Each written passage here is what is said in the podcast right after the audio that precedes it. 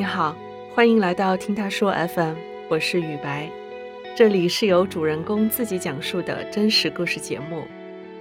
上两周的广州马拉松，我身边好几个朋友都参加了，发现近几年越来越多人注重健康美了，而运动的方式也越来越多样。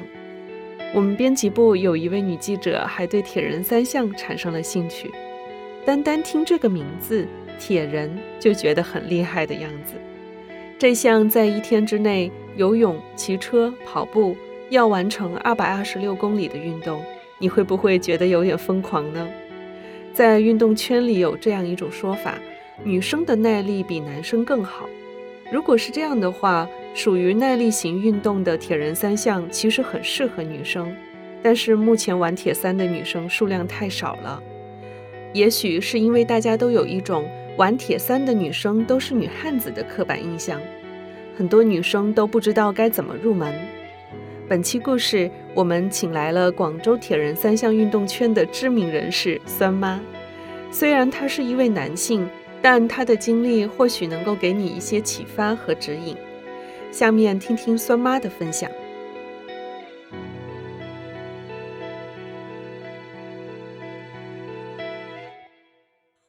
大家好。我是酸菜猫猫堂主，也有一些朋友呢，简单的叫我酸菜。跟我最熟悉的人，他们都比较喜欢叫我酸妈。我呢是出生在黑龙江，大学毕业后就到广州工作了，主要从事内部审计的工作。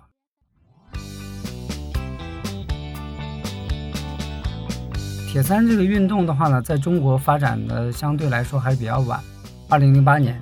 我和一个朋友是建了一个全国比较大型的游泳网站，因为游泳的爱好者里面有一些早期接触到了铁人三项运动，我们就促成在论坛里面增加了一个铁人三项的板块。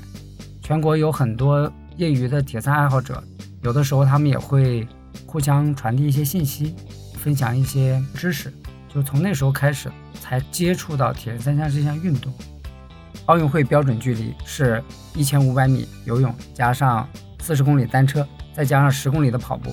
可是如果你继续了解下去呢，它有半程大铁的一百一十三公里和全程大铁的二百二十六公里。那个时候呢，你就会觉得这肯定是一群很疯狂的人做的事情。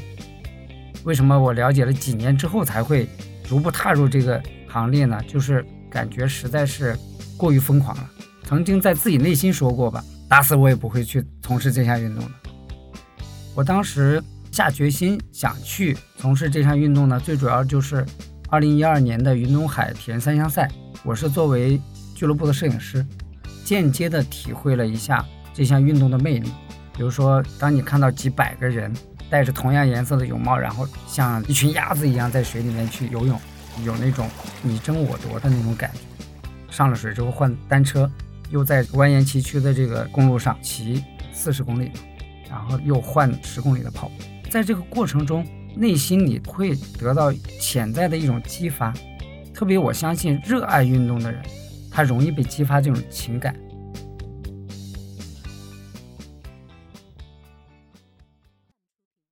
我正式参加比赛应该是了解了四五年的时间。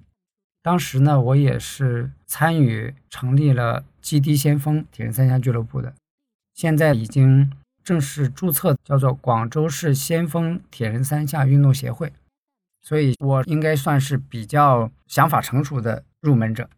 现在就有很多是一时冲动的入门者。我身边有个朋友觉得这个铁人三项很酷啊，那一年就跟几个朋友说啊，我们一起去台湾比赛，就上网报名。因为 Element 是英文网站嘛，他自己的想法是我报一个半程的一百一十三公里的比赛，结果呢，那一场比赛只有二百二十六公里。等到快比赛的时候，他才发现后悔也来不及了，因为报名费都要三四千块钱，只好硬着头皮去完成了他的第一个二百二十六公里的比赛。据我所知，也可能是他唯一的一个二百二十六公里的比赛。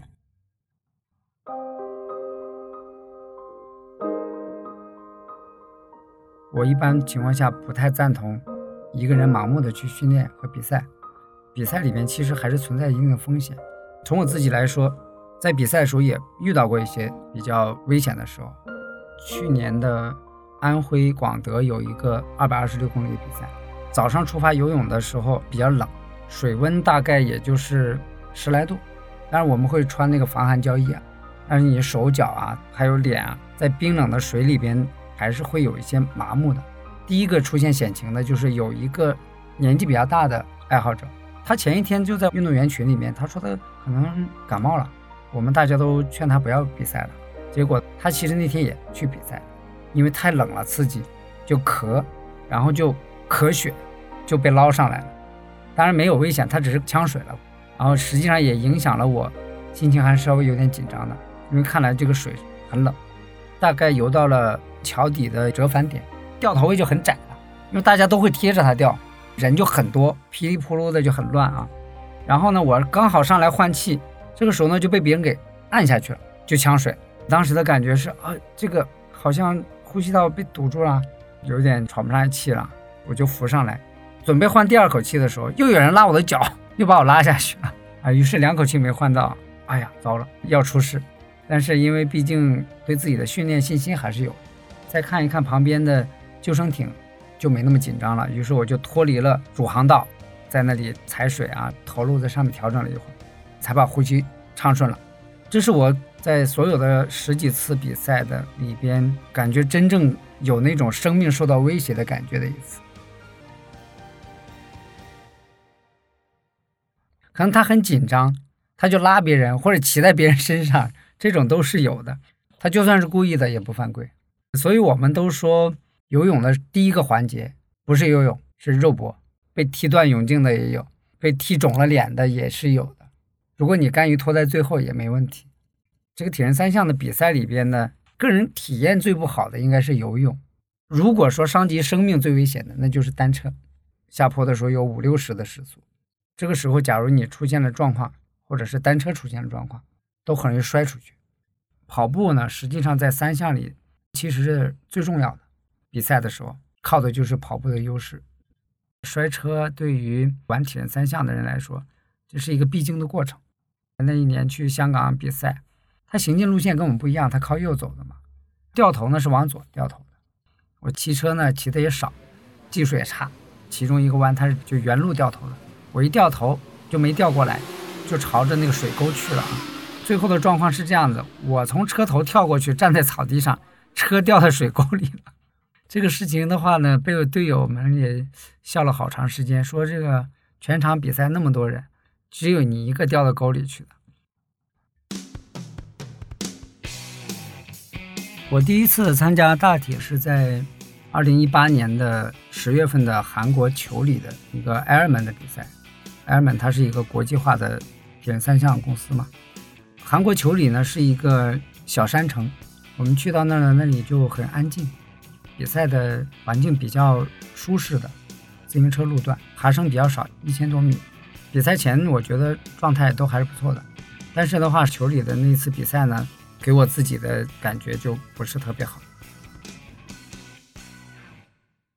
我印象最深刻的就是，我一般比赛回来都会写赛季的，唯一没有认真写赛季的，就是球里的这个大铁比赛，还是我人生的第一次大铁比赛。我现在觉得很后悔，可是那种感觉是找不回来的。当时的比赛回来的感觉就是，哎，这个。二二六大铁这个距离比赛太难了，太痛苦了，一点乐趣都没有，不想再玩了。当时游泳的时候啊，还是没问题的，因为我的游泳的水平还算是中等偏上吧。骑车呢，前面的一百六十公里我觉得还好，相对比较正常。主要击溃我的是丘里当时赛道的最后二十公里单车，因为我们从丘陵地带出来了之后，还有二十公里是高速公路，我自然而然的觉得。高速公路它是平的嘛，最多或者有一点坡，应该是很舒适的，很快就可以回到终点。刚刚一上高速就发现这个情况不对了，因为它是顶风的，风很大，骑不动。我记得当时最慢的时候骑到了时速十公里，然后在这个二十公里的高速公路上煎熬了一个半小时，我觉得是让我最崩溃的。所有的队友，包括男的女的。全部都在都在那一段超过了我。去到幻象区的时候，我就成了我们队里最后一个。然后我坐在那个幻象的帐篷里，看着周围也有一些人，形形色色的啊，有欧洲人，有东南亚的，也有印度、巴基斯坦的这种，发现大家都是目光呆滞坐在那里，因为跟我同时坐在帐篷里的人，基本上都是骑了十个小时单车的人。我相信当时大家可能都是同样的想法，就是我究竟还要不要去跑步？好在那个时候有一个韩国大妈，她是工作人员，她跑进来。就在那里喊啊，Go Go Go Go Go，要关门了嘛？因为它是分段的，就是不允许你再出幻想区了，不能再去跑步了。哎呀，咬咬牙，换上跑鞋就跑出去了。前面一段跑步跑的还是比较好的，但是呢，夜间的路段呢非常不好，在一个小河边上，很阴冷，没有路灯，只有那些很小的小灯，像萤火虫一样，标记着让你往这条路去跑，但是实际上你根本看不到路。到后半段跑步的时候。就会有这种情况，你往前面看没有人，你回头往后面看也没有人，啊，你想想，当你身体已经经过了十几个小时的体力透支的时候，前后也没有人，会有一种很恍惚的感觉。我灵魂三问：我是谁？我在哪里？我要干什么？再加上特别冷，赛道上没有任何热的饮料，只有冷的，越喝越冷，越走越冷。到最后五公里左右的时候，我就。走了一段的路，还碰到了一个队友，他比我慢一点，还跟他说：“我说那我等你一下，等你折返回来，我们一起冲线吧。”但是已经冷到，如果我再不动起来，让肌肉暖起来的话，就肯定会抽筋了。所以没办法，又坚持往前跑。所以的话呢，韩国球里的比赛，我是足足用了十六小时零六分才完成。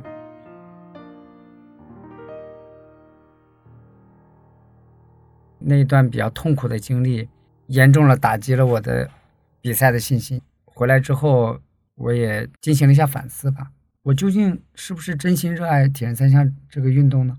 还要不要坚持下去呢？所以当时我就用了一个自我疗伤的办法，就是不报任何比赛，只做日常训练。我想感受一下我自己究竟是不是真心的热爱这三项运动。我不想用比赛去。刺激自己喜欢这个运动。经过半年多的调整，我其实是真正喜欢这项运动，重拾信心了再去做这个。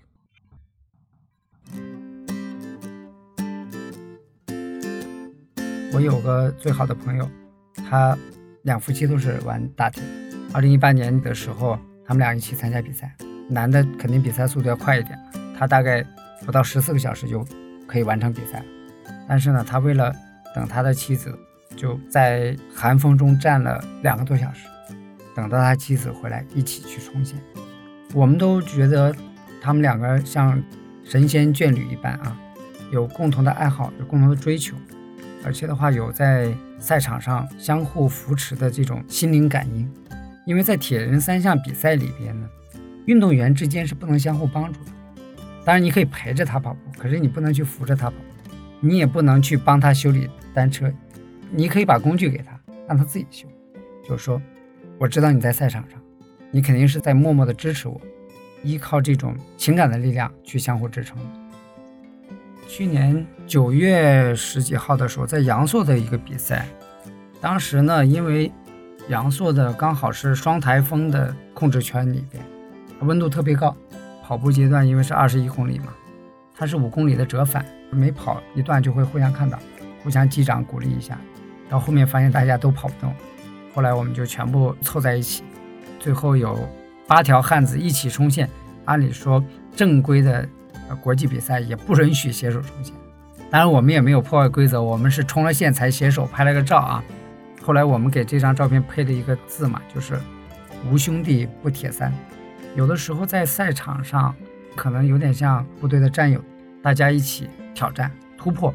算是人生的一种很丰富的经历吧。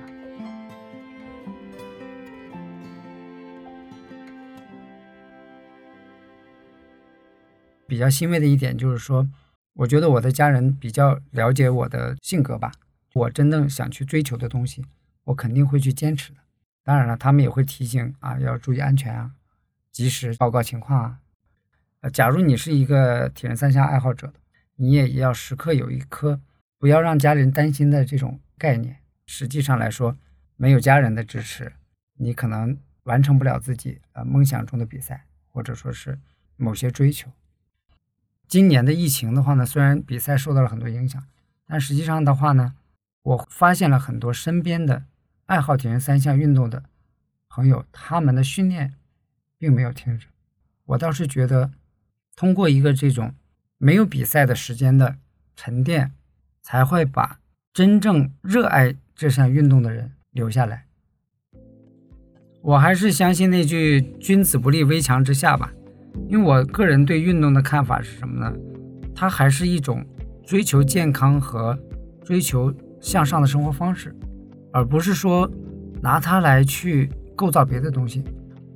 国际上对于二二六这个铁人三项比赛，它并不突出名次的意义，因为奖金非常少，可能都覆盖不了你的费用。虽然是商业性的赛事，但是实际上它追求的是更多的爱好者来参与，而不是追求提炼更多的精英出来。要有这种清零的心态，不要取得了一些成绩之后就觉得沾沾自喜啊，飘上天空了。我觉得这是一个。非常重要的一个对运动的一种观念吧。听完酸妈的故事，你会不会就对铁人三项拥有全新的看法呢？你又有哪些一直在坚持的运动呢？欢迎在评论区留言。你现在正在收听的是真人故事节目《听他说 FM》，我是主播雨白。如果你想分享你的故事，或是倾诉你的困惑，请跟我们联系。愿你的每个心声都有人倾听，每个故事都有回音。